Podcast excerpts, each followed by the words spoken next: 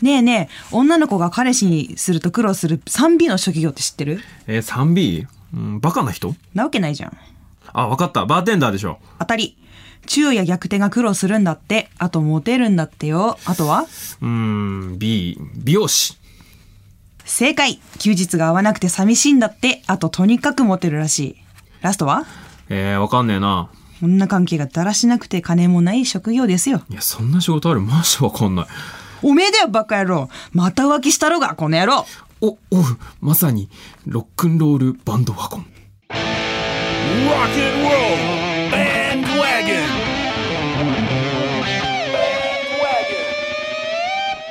Bandwagon. Podcast featuring Big Mama. ビッグママギターボーカル金井雅人です。ギターの柿沼 です。バイオリンの東出ですはい、今週は我々ビッグママがトップバッターということは、はいあありましたドラマが。寸劇がね寸劇ちょがっとした ありましたね。で、はいその中で、はい彼氏にすると苦労する 3B、バーテンダー、美容師、はいえバンドマはい。ン。なわけないでそしんなわょけないよね。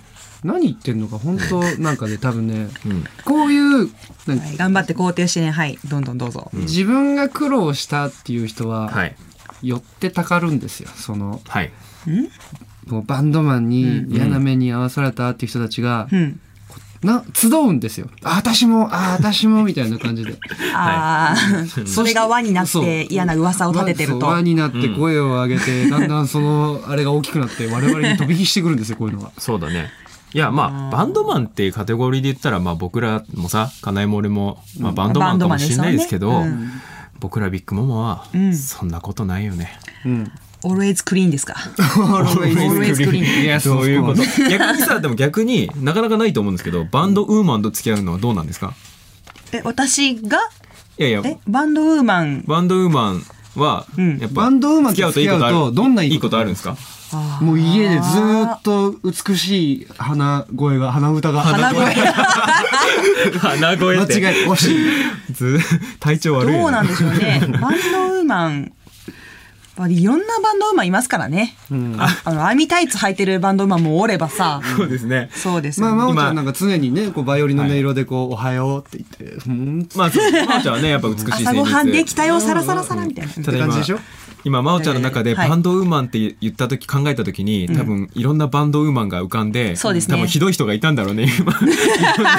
人がいるなっていういいやでも私結構女子会やるんですよ、バンドマン女子会おうおうはいみんなさすっごい可愛いまああのやっぱ年齢的にも私年上になってきてるんですけども、みんな若くてね可愛い、みんなほらおしゃれしてさ、はい確かにとても才能にあふれる彼女たち、はいでも意外とね中身おっさんなんですよほうそうバンド女子って中身おっさんなんですねはおっさんなんですかそうなんですねじゃあ付き合わない方がいいのかなそうかもしれないですねじゃあね、何かが欠落してる方は確かに多いかもしれない。そうだねだからまあ 3B が全部正解かというよりはまあバンドマンは正解だということでいいですかで いやでも昨日まさに本当にはいバンド女子会やってまして、おうタイムリーだねそうすげえタイムリーだったんだけど、はいあの その子たちがやってるバイトとかの話をしてたのねほ。うでなんかちょっとまあ結構なんつうんだろう、はいあんま世に出てこないようなワードとかはは出てて、なるほどね。バンド、ばアルバイトしてる人多いですもんね。そうですねね生活なかなか軌道に乗るまで。そうですね、苦労してる人もいますから。はい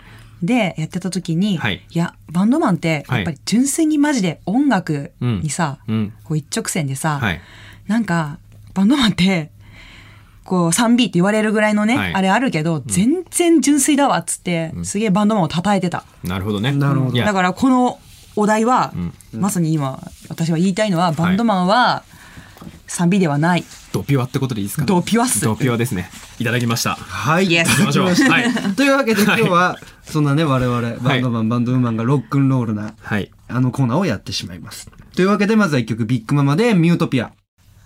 聞いてもらったのはビッグママでミュートピアです。今日お送りするのはこちら。ロックンロール判定。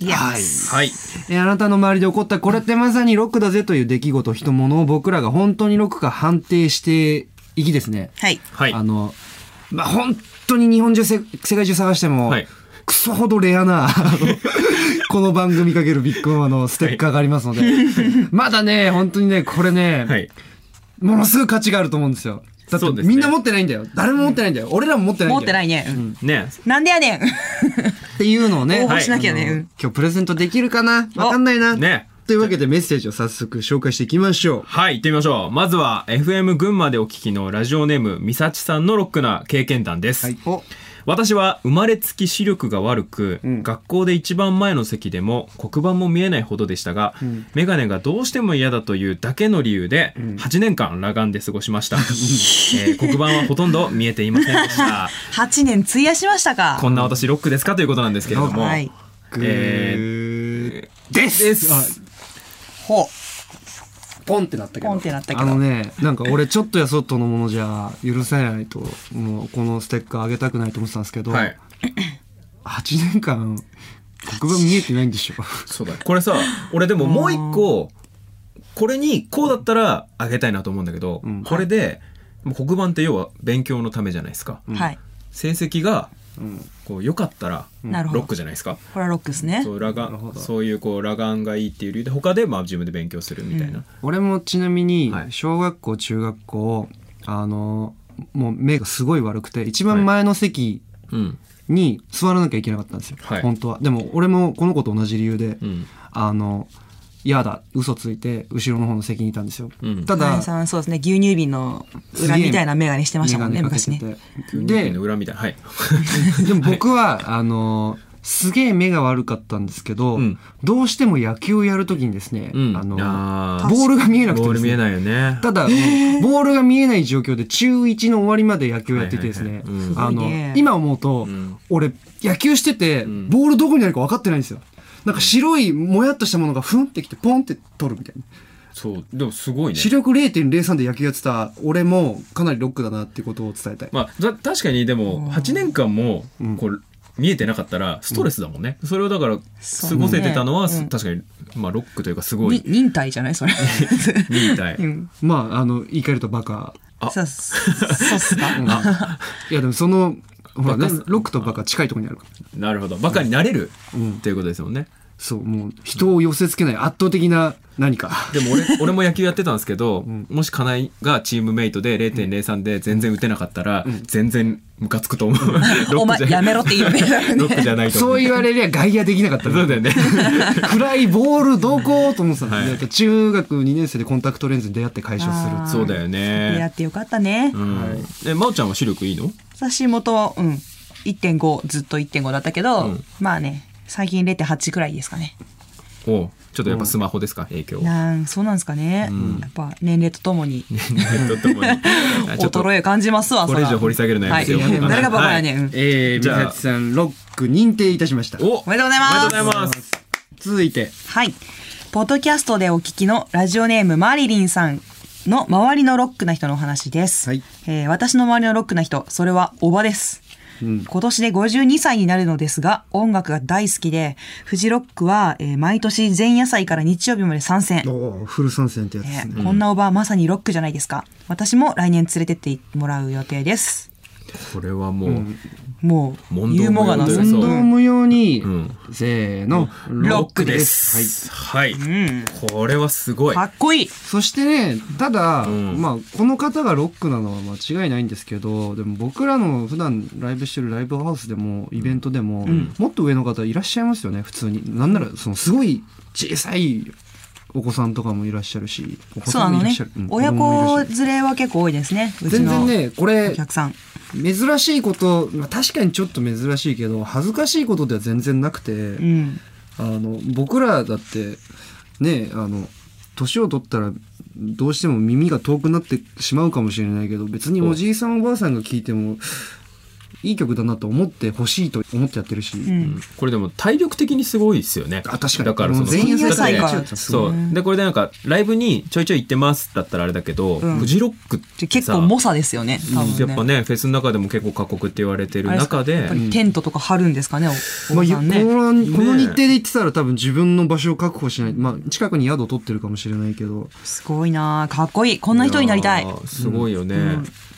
俺らもね、もしかしたら踏み台昇降運動とかで対決したら負けちゃうぐらいね、体力あるかもしれないですからね。 踏めないかもしれないね、だからす降ごりれないい、かもしれない本当にロックだと思います。はい。はい。というわけでですね、はいはい今日は2人ともえー見事に出ましたねはい見事に鑑定出ましたんで、はいステッカーをあの愛情のある形で梱包してですね、梱包。 そうですね。 あはのぜひ二人の元に送っておいてください、はよろしくお願おいし願まいすしまおめでとうございますというわけでここで一曲お送りしましょうビッグママでナンバーナイン聞いてもらっているのはビッグママでナンバーナインです。さあ、そろそろ僕たちとはお別れの時間が近づいてきました。えーロックンロール判定の他にも、こんなテーマでメッセージを募集しています。はいおいでよ私の街自慢イエスあなたの街の自慢、えーはいおすすめな場所、はいそして看板娘の情報を教えてください、看板娘だけでいいですもん。よろしくお願いしまい。す はい。えー、ビッグマムがあなたのお悩みや質問に直接答える、思いっきりママ電話。生電話、えー相談質問の内容と連絡先の電話番号を書いてメッセージを送ってください。 はい、なんかね、他の人には言えない、はい。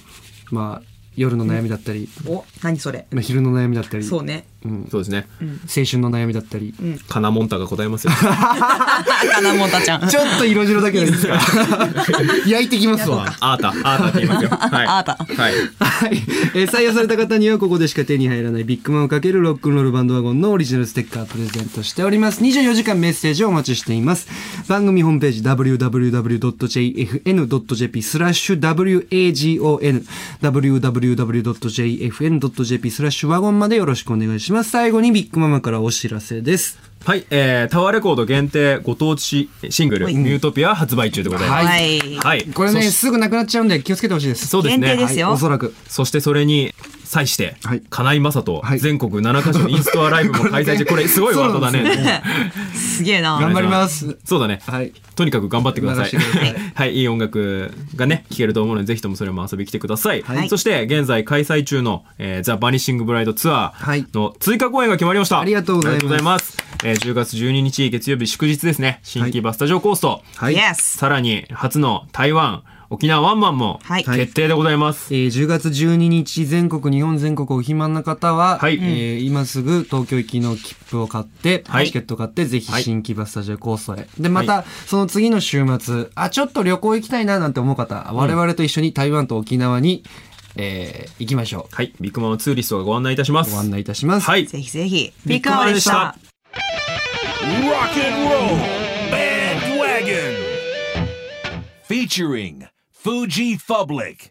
富士ファブリックボーカルギターの山内総一郎です。キーボード金沢大輔です。ベース加藤慎一です。はい。始まりました。ロックンロールバンドワゴン富士ファブリックです。おお願いします。す。大ちゃんなんで今笑ったのえ いや、いや、なんか、若干、鼻詰まってません僕ですかはい。気のせいです。なるほど。はい。 まあ、1ヶ月ぐらい経っちゃってますがね。うん。ライジングサンロックフェス出ましたよね。出ましたね。どうでしたかいやー、北の大地ってやっぱりいいですよね。うんう。ん。何が何が良かったあ、やっぱき、夏だけど気候が良かったりうんとか、涼しかったり、涼しかったよね。んうん。えー星が綺麗だったり。はいはいはいはいはい。うん。大ちゃんはえっとですね、たくさんありすぎてどっから言おうかぐらい悩みますが、ご飯も美味しいですしね。うんあとあのーフェスに出ると合う、フェス友みたいな人がいますからね。何ですかそれは。あ、いる、あるじゃないですか。それはフェフェススでで会ううん友達、いるじゃないですか。確かにね、フェスのこう楽屋エリアで、こう、そのフェスシーズンにしか会わないミュージシャン友達はいますね。いるでしょ例えば、ええーっと、よくフェスで会うのはひなっちとかね。いらっしゃいましたね。いらっしゃいますいるねでし。ょうん。と、僕らはね、ん夏フェスを楽しんだところなんですけども。はいはい。すげえ、ライジングいつも楽しいですね。はいそうですね。こんなメッセージいただいてます。FM 秋田でお聞きのさゆきさん。待ってました、ガールズ今から10月が待ち遠しいです。ところで、3人はレコーディングをどんな雰囲気でやっているんですかという、あさゆきさんから来てますよ。そうなんですよね、ガールズ。ついに発表になりましたね。ええ10月ですよ。ということで、えー、フジファブリック、レコーディングの裏側、ちょっと喋りますの回。お、ちょっとなんですね。ちょっと。ちょっと。と。はい。あの、レコーディングしてたのはいつぐらいかなほんでもまあ8月の話ですからね。その、本格的に始まったのは。うん。それまでまあ、ボーイズの時も含めて、曲作りをね、ずっとややりながら、そうそうそうそう。 8月にこう、ギュッとした期間でレコーディングをしたんですけども、うんうん。まあ、裏側と言ってもね、もう、まあ僕らが当たり前と思ってることでもさ、うん。うん。皆さん知らないことはあるでしょ、多分。うん。ありますよ。たくさんあり大ますよ。体こう、スタジオには何時頃集合して、何時頃までスタジオにいるんですかという。ああ。うん。まあ集合は大体お昼ぐらい。お昼ぐらおい。昼ぐらい。 13時ぐらいですね。うん。が、基本基本、うん。前後ありますけどね。で、その前に、だいたい11時頃から、ギターテックの方だったり、ローディーさんと言われる方、楽器をね、こう、セッティングしてくれる人だったりね、エンジニア、レコーディングエンジニアの人がセッティングをしてて、13時に僕らが来たら、パッとこう、取れる状態ではあるんですよ。うん。んもう音が出ると。出るね。そう。うん。これがすごいですよね。そうですね。行って音が出るんですよ。なかなか、ないですよ。こううんプロの現場っていうやつですよね。そうです。ちゅうやつですね。ね。で、そっから、まあ、曲をレコーディングしたり、飯食ったりして、うん大体何時ぐらいまで、何時頃まで、スタジオにいるんでしょうか。今回は、あんまり何時って決まってなかったよね。何時ってまあ、スタジオであんまり決めてないんですよう。ん。まあ、毎回、バラバラですけど。バラバラ。毎曲ね。そうね。うん。で、スタジオの運び方、進め方としては、何曲か、ベーシックトラックっていうものを取って、ドラム、ベース、キーボード、ギターをこう一発で取って、で、よ違う日にダビングといって音を重ねる作業をするパターンと、一日にベーシックトラックからダビングまで終わらせてしまうパターンと両方あって、今回は一日にガールズはですね、一日にもう一、一曲、お経はカンパケみたいな状態だったんですね。うんう。んうん。うん。なので、こう、できるまで帰れないっていう。そうですよ。そうでしたね。となるとね、やっぱり、ちょっと遅くなっちゃいますね。そう、今回で一番遅いの何時ぐらいでしたっけ3時、4時、3時ぐらい。 3時、4時ぐらいじゃない ?3 時、4時ぐらい。で13時から始まってう、ん。 3時、4時まで、そうね。そんぐらいだったよね。なんやかんややってるんですよなん。やうん。ねうん。何をしてるんでしょうかかんやね。でねえそんな日もあればなんかこう、意外と、早めにてっね。ぺん、てっぺんというかまあ、 12夜時12時前に終わったりする日も。あるあるある。。ね。結構、まあでもまあ、じっくりやってるよね。じっくりやってる。結構詰めてやってると思いますね。人によってはさ、うん。もう、晩ご飯、だいたい僕ら夜の7時か8時ぐらいに頼むんですけど、んうん。そのあたりでもう全てを置いて帰っているという人もいらっしゃいますしね。そうね。うん。うん。そういう、まあ、バンドとかアーティストの方によっていろいろ違うと思うんですが、まあ僕らはまあじっくり、基本夜中までやってますね。うん。いろいろ試しますからね。うん。うんあれがいい、これがいいっていう。うん。やあれが欲しうん、これが欲しい。うん。もっと欲しい。い。もっともっと。欲しいっていうね。やってますよね。はい。まあ、スタジオにどれぐらいの人数いいるかと言いますと、まあ僕らメンバー3人。で、あの、ドラマー、ボボさん。うん。うん、ガラズ行ったボボさん。で、レコード会社の人が、まあ2、3、2人かな。まあ、二人ぐらいにしとこうか。で、マネージャー2人かな。うん、二人ぐらいにしとこうか。レコーディングエンジニエアン。ジニア。うん。で、レコーディングアシスタントエンジニア。うん。さあ、何人まあ、だいたい10人前後なんじゃないで ?10 すか。人前後いますね。うん。ねまあ、その人数が大体こう、スタジオにいるわけです、その時間。うんうんうん。あの、おのおの、何かね、まあね、出たり入ったりはありますけど。ありますけども。うん。あの、パソコンで仕事をしたりとかしてる人もいますし、うん。あの、ね、それぞれ仕事をしながらやってるんですけども。まあ、その間にこう、ご飯っていうのはまあ、てんやものが多いですね。うん。そうです多いね。ねう。ん。大ちゃんとかね、作ってくれたらいいのにね。ああ、そうだよね。んあ、でも、さいああの、音楽作業してるから。あ、そうね。 そうそうそう。あれだよ、割とだから、僕がドラムだったらさ、作るよ。みんああ。なダビングしてる間に。まあ、ドラムとベースは、うん。一番ベーシックなんですよ。リズムと言われるもので。うん。なので、取り終えるのが早いんです、一番。そうね、ダビングがないですからね。うんうんうん。まあ、ドラマーだったら、大ちゃんは作ると。うん、作りますね。うんうん。もしスタジオで作るなら、どんなものを作りたいですかスタジオで作るなら、 うん。ああ。スタジオで作るならっていろいろあるよ。そうそうそう。だからレコーディング中にさ、うん。その作るならどういうものを作りたいなとか思うなんだろう。作りたいものうん。うん。えー寿司とか握っちゃうの。握っちゃうの板前の格好で。 みんな忙しいじゃあん。ー。それでもちょっと食べてみたいですだね。ってさ、だから、そうすると、うん作業が滞ることなく常に、ああ、ちょっとつまんで。ちょっとつまみに来てもらって、うん。それ、すごいいい発想ですね。でしょ、だから、大抵その出前来て、うん。麺物とか頼むと、それぐらいの時間がね、あの、細かい話で言うとロスされるわけですよ。そうあねー。そうねロスなく、うん。僕が板前として、白いね、割烹着とか着て、う。うんんうんうん。立っていればですよ、うん常に腹減った人がね、だからレコーディングするブースってあるんですね。演奏するブースからコントロールルームっていう、はいあのミキサーそうのですよがあるような部屋があって、二つに分かれてることが多いんですよね。はいうんうんその移動の間にね、ああ、あれカウンター作ってね。カウンター作って、あーごめん、えっと、イカと、とかって、メネギとかね。ブースを一つお借りできたらね。あ、ブースでやるっすか。ありますよ。んだからたまに、あの、なんかクラップみたいな、こういうの入りま すけどね。握ってるって握っ言てうのるはそのなんかこ う、いつかやってほしいですねそうだね。えーぜひサンプリングしてほしいですよ。いいですね。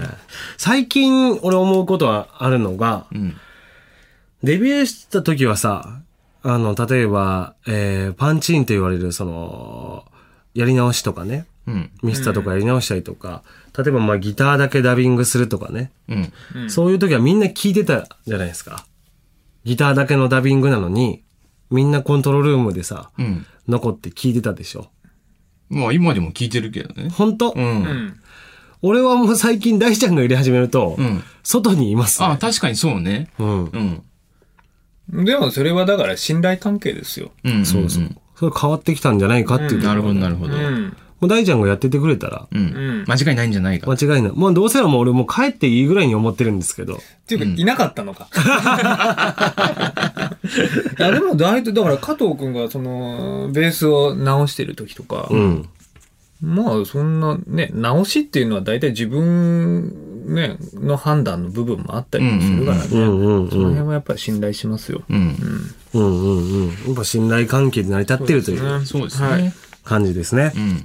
で、レコーディング終わった後って、本当はね、あの、早く終わったらね、飲んで帰りたいぐらいねんけどね。いつも夜中になっちゃうからね。うん。一日だけあったじゃん。早く一日だけ終わったね。ルイ君の日。うん8時ぐらいに終わんなかったっけあれ違ったもっと遅かったっあーいけいや、結構かかったあよねれ行ったっけ、うんでも、割と早めだったような気は。そっか。ガールズじゃなくてあれ、ボーイズじゃやったっけライフやったっけあの、や焼肉屋行ったやん。あ、行った行った。あ。行った終わっね。てうんうんううん。ん。スタジオの近くの。うん。俺、ああいうの、毎回ああいうのやりたいねんけど。あそのためには、うんレコーディングのための準備が もっと必要なのかな。そうですね。ね。うん。あのー、これは俺は、俺らだけでしかやってないっていう決まり事、なんかあるかなあ。俺らだけかもってこと。僕らだけか、まあわかんないですけども、まあさっきも言った、食事の時に、てんやもので、が来るじゃないですか。うん。それが来たらもうすごい重要なシーンであっても、僕らは音を止めます。ああ、止めますね。ああ、それ決まり事の一つかもし決れまないりよ。事です。うんすごく調子がいい、乗ってきている時でも止めて、うん。ご飯を食べますね。あ温かいうちにいただきたいという。麺伸びるの嫌だもんね。そうね。麺類は特にね、うん。心がけてますね、それは。うん。あ、ちなみにね、他のアーティストの方にレコーディング参加したことはっていうのもあるんですよ。加藤さん、うん。冷やし中華始めました。そうそう、雨宮さんね。雨宮さんの、あの、真心の桜井さんに呼ばれて。真心ブラザーズ桜井さん、はい。どうでしたかあのレコーディング。もう結構前よね。もう全然前かな。 5年、5、6年前とかそでうしそょうそうそう。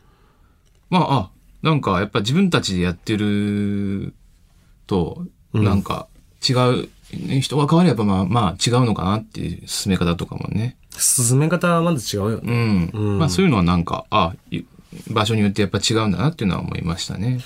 で、僕もないろんなアーティストの方、あの、呼んでいただいて弾いたことあるんですけども、その、進め方の一つとして、うん。うん。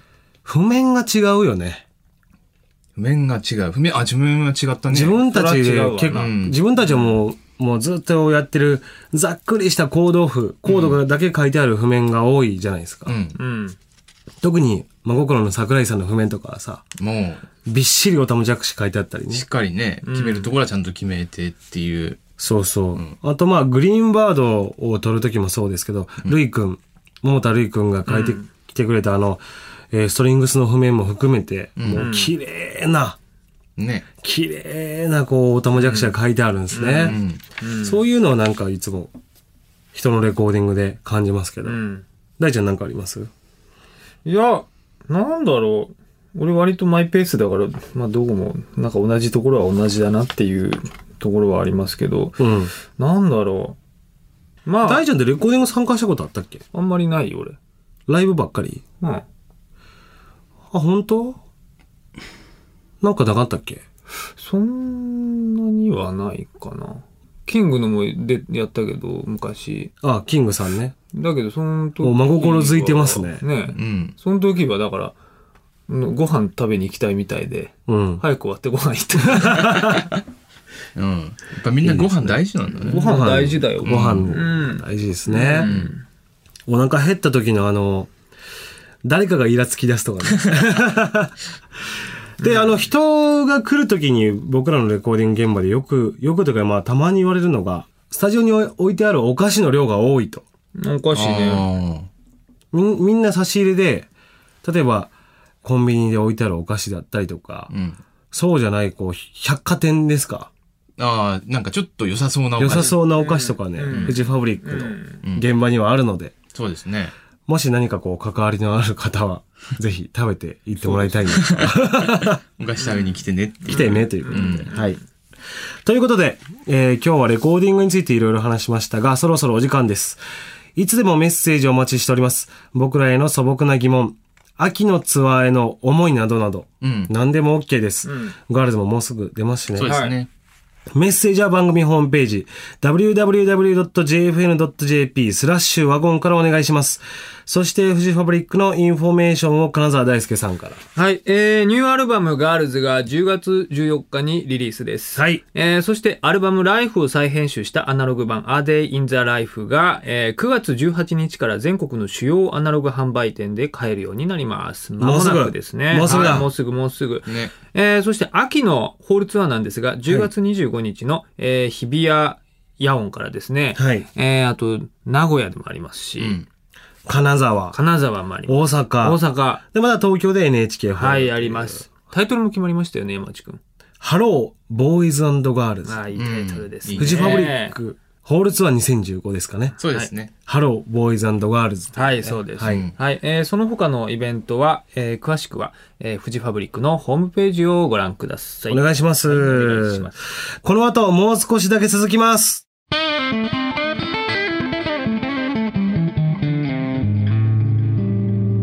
Rock and Roll Bandwagon. ロックンロールバンドワゴン。今日もそろそろおしまいです。 9月に入っても元気いっぱいな3組のトークミュージック楽しんでいただけましたか番組ホームページには、ポッドキャストもあります。時間の都合でどうしてもカットしちゃったレアなトークがまるっと聞けちゃいます。やけに長かったりもします。メッセージは24時間募集中です。ロックンロールバンドワゴンのホームページ、www.jfn.jp スラッシュワゴンをチェックしてみてください。それではまた来週 !See you next rock and roll!